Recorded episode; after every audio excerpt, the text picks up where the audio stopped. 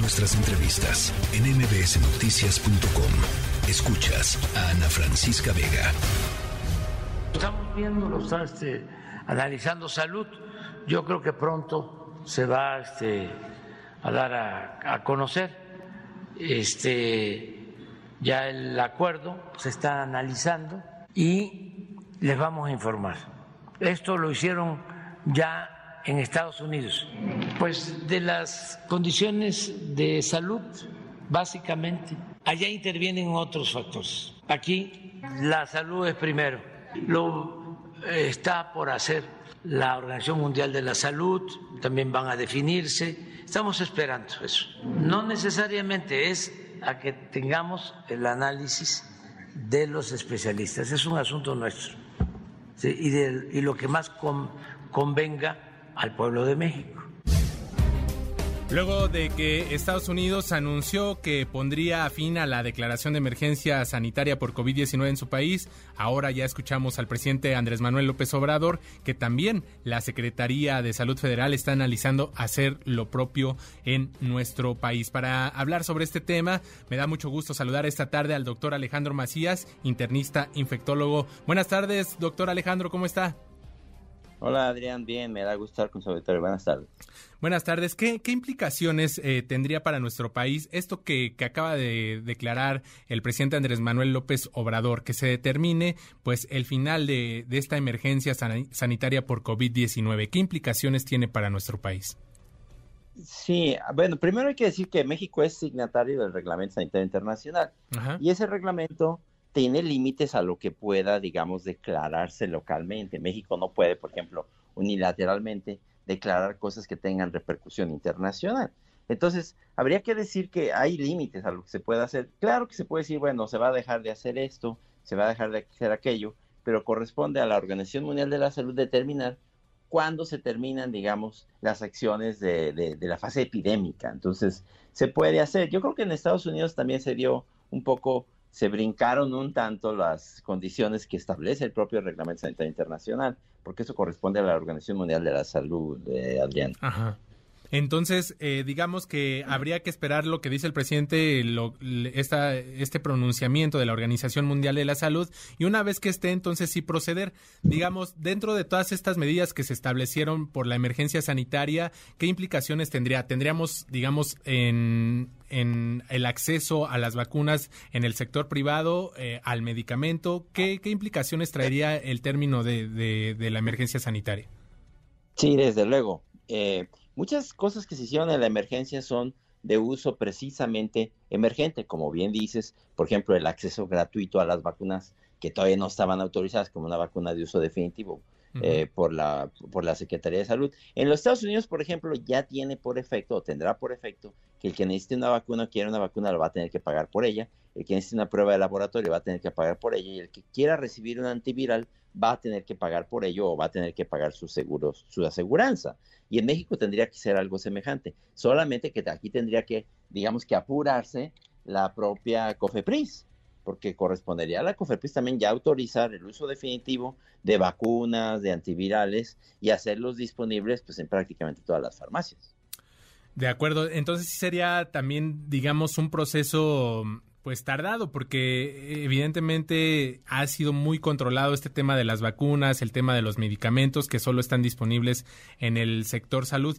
Además de, este tema, digamos, yo sé que nunca fue obligación de, de la ciudadanía el, el uso del, del, cubrebocas, pero desde su punto de vista como especialista en materia de, de salud, una vez que, que, se está registrando este descenso en los casos, eh, es recomendable seguir utilizándolo, eh, ya, ya deberíamos de adoptarlo como ciudadanía como una práctica normal, habitual, en lugares donde están, están muy concurridos, como el transporte público o algunos otros eh, sitios.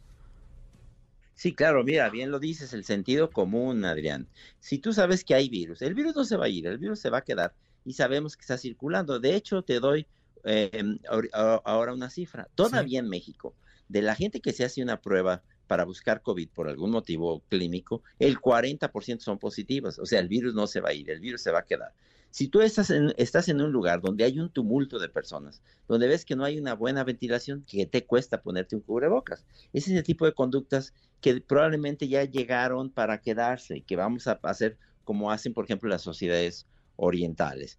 Y tenemos que aprender las lecciones, no solo a nivel personal. Esa, si tienes una enfermedad crónica, controlala, tienes diabetes, tienes un problema crónico, tenlo lo más controlado posible y asegura que si te da la enfermedad, pues te encuentren en las mejores condiciones posibles dentro de tu edad y tus enfermedades de, base. Y, y, a nivel institucional aprender las lecciones, necesitamos más y mejores terapias intensivas.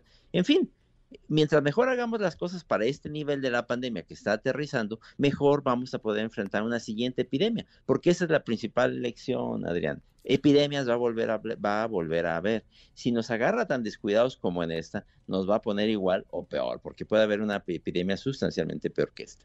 Ahora déjeme preguntarle, yo sé que le hice este tema del, del, cubrebocas porque a veces en el transporte público ya es muy habitual que es muy, es muy raro, ¿no? Incluso cuando tú llevas tu cubrebocas, pues ya te ven eh, raro en algunos lugares porque ya hay un, un un desuso de, de, esta protección eh, en, muchos, en muchos lugares de, la ciudad y ya lo decía, por sentido común hay que seguir utilizando y hay que aprender de lo que, de esta lección que nos ha dejado la COVID-19. Ahora, eh, preguntarle, eh, doctor, ¿qué, ¿qué, pasa en el caso de los niños?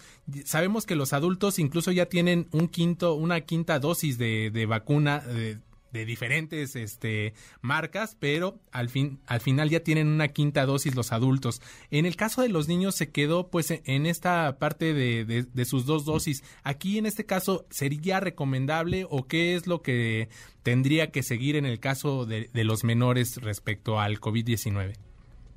Sí, mira, ahí la evidencia todavía es un tanto gris. Se acepta que para los niños actualmente un esquema completo puedan ser dos dosis y creo que hasta ahí estamos bien. Pero hay muchos niños todavía que no tienen las dos dosis, entonces para ellos lo conveniente es completar la segunda dosis. Eh, será de determinarse en el futuro si, dependiendo de su edad, conviene agregar una tercera dosis o hacia los niños pequeños habría que ponerles ya un esquema de vacunación. Son este, todas evidencias que no están, digamos, claras y actualmente se acepta que dos dosis, Adrián. Y sería importante, por, por otra parte, doctor eh, Macías, preguntarle, ¿sería importante que este medicamento, estas pastillas, este, eh, si no me equivoco, es un antiviral que ya está este, autorizado y que está en el sector salud, sería importante que este estuviera disponible como, como existe el medicamento también para, para influenza, porque pues ya, ya vemos que mucha gente pues no acude al médico y simple y sencillamente dice tengo gripe, ¿no? Tengo una gripa normal y, y ya se la pasan así, pero siguen teniendo pues algunos, algunos síntomas. ¿Este medicamento es para todos? ¿No es para todos? ¿Cómo, cómo sería su uso? Mira, si nos atenemos, por ejemplo, a lo que hacemos con la influenza, en la influenza le damos el, el oseltamivir a prácticamente todos, aunque aseguramos que a quien tenga más riesgo de complicarse, por ejemplo, gente de edad avanzada o gente con enfermedades crónicas, es el que se beneficia más. Acá es lo mismo. El, eh, por ejemplo, el Paxlovid, que es uno de los, de, los medicamentos que sabemos que, que, mejora el pronóstico. Si le da eh, COVID-19 a un joven, lo más probable es que le vaya bien si le da a una persona de edad avanzada o crónicamente enfermo, es menos probable que le vaya bien.